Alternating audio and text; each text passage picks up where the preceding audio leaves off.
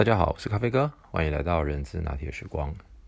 今天想要来跟大家聊一个话题，叫做“直癌上面快与慢的配速哲学”。呃，今天为什么会想要跟大家聊这个话题呢？呃，没错，可能大家也猜到了，其实咖啡哥平常的运动习惯就是会跑跑步。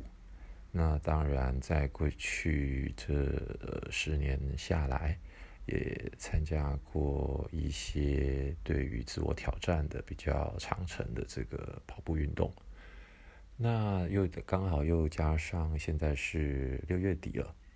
很多公司大部分可能都会在七月份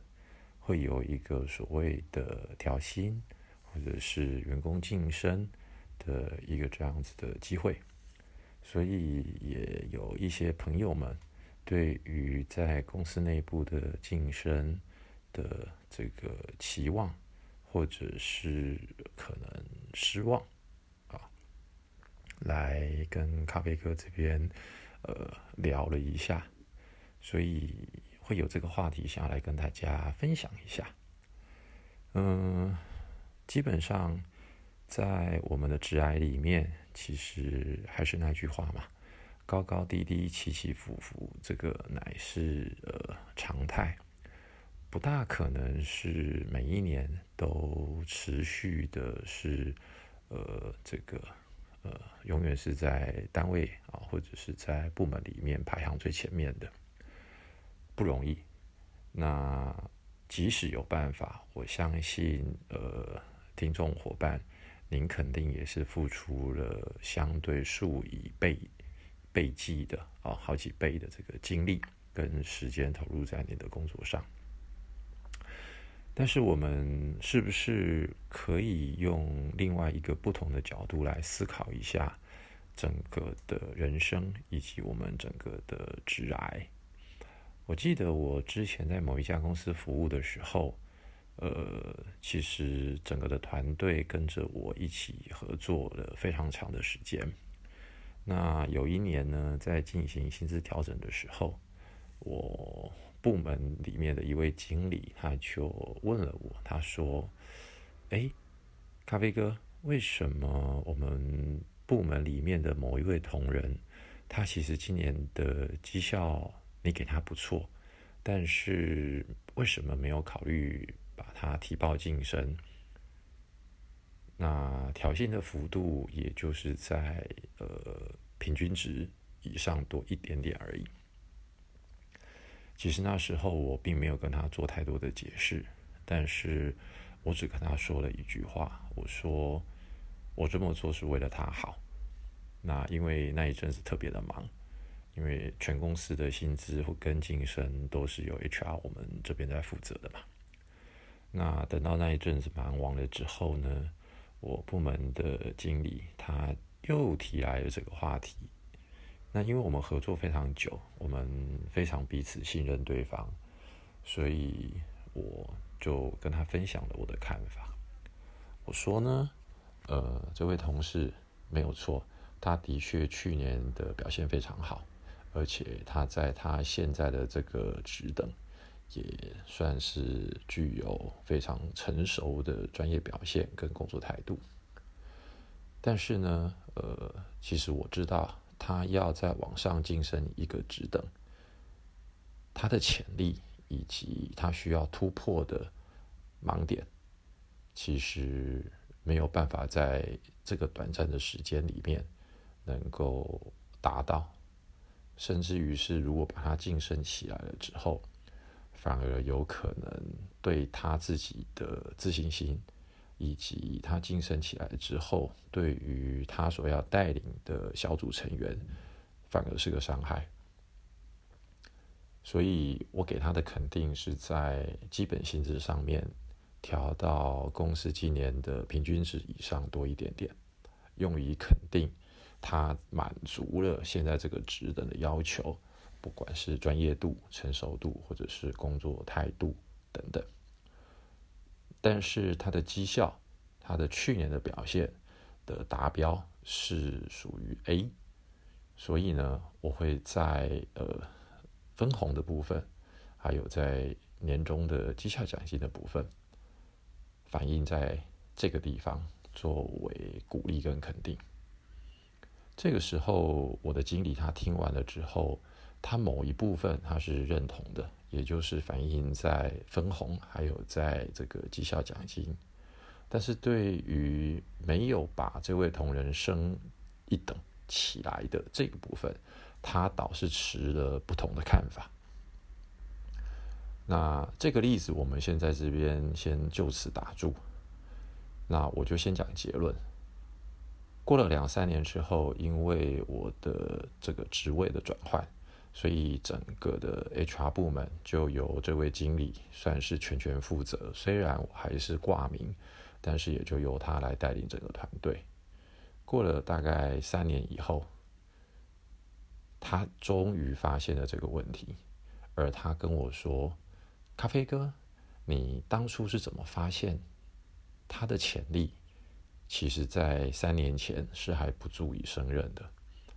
我说，其实我们可以从几个面向来看。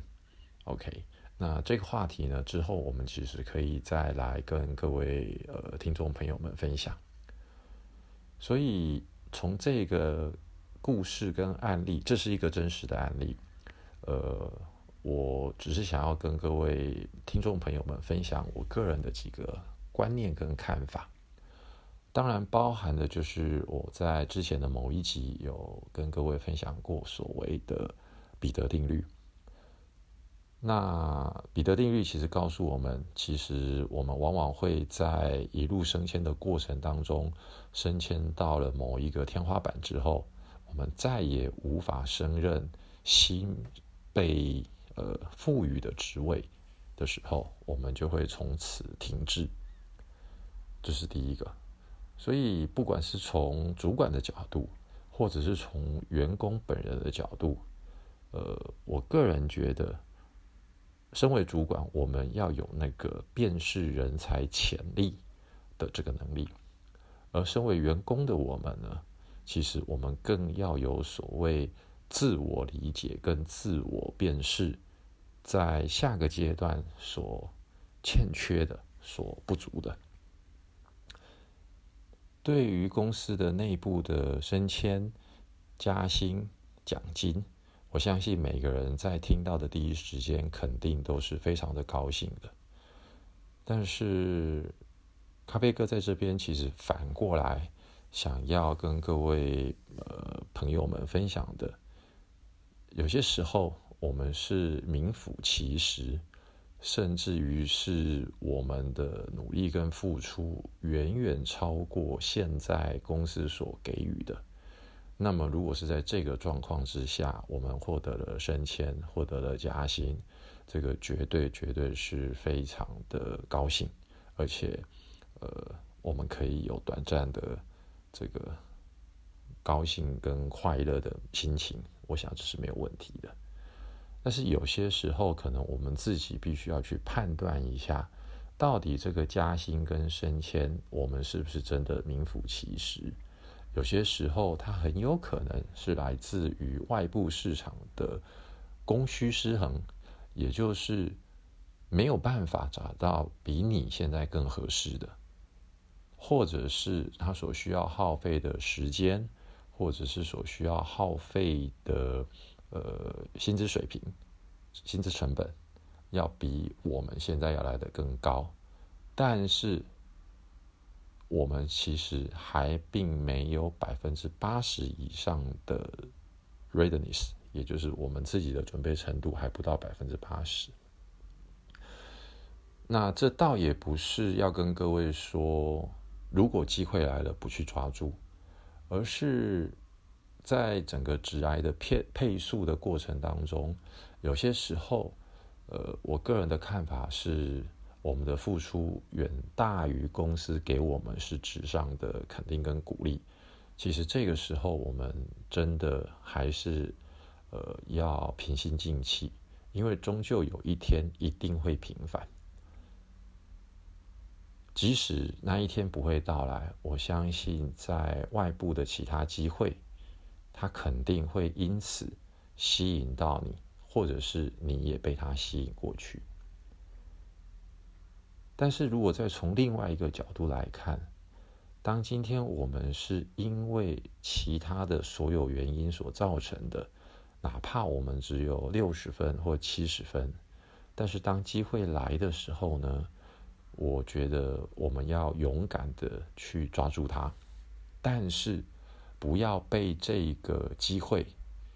所迷昏了头，而得了大头症。以为我们自己的实力，或者是我们自己的战斗力指数，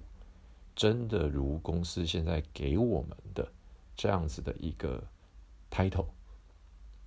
反而我们要更严谨、更谨慎的来珍惜，甚至于是更加的谦卑的来面对一个这么好的一个升迁。而去自省，以及不断的去思考，在这个职位上，我所欠缺的，我所应该具备的，更虚心的去请教，更虚心的去学习更多不一样的，呃，有别于过去的专业知识，这样子在新的职务跟所谓新的职责之下。我们才有可能能够很稳的把新的任务跟挑战一一的承接，而且有更不一样的绩效表现，以及相关利害关系人对我们的认同。所以人生的路很长，直癌的路也很长，该快该慢，以及机会。来，或或者是时不我与，我觉得我们自己内心永远都要有那一把尺，而那个尺就是要不断的去度，度我们自己现在的实力能力。所以我们常常说，机会是留给准备好的人，但是有些时候，由于整个的外在环境。机会非常多的时候，我们千万不要因此而被迷昏了头，得了大头症。这样子其实对于我们下个阶段的职业发展，甚至于是就长远的呃职业来看的话，都不见得是个好事。好，那今天就简单跟大家分享到这边，谢谢大家，拜拜。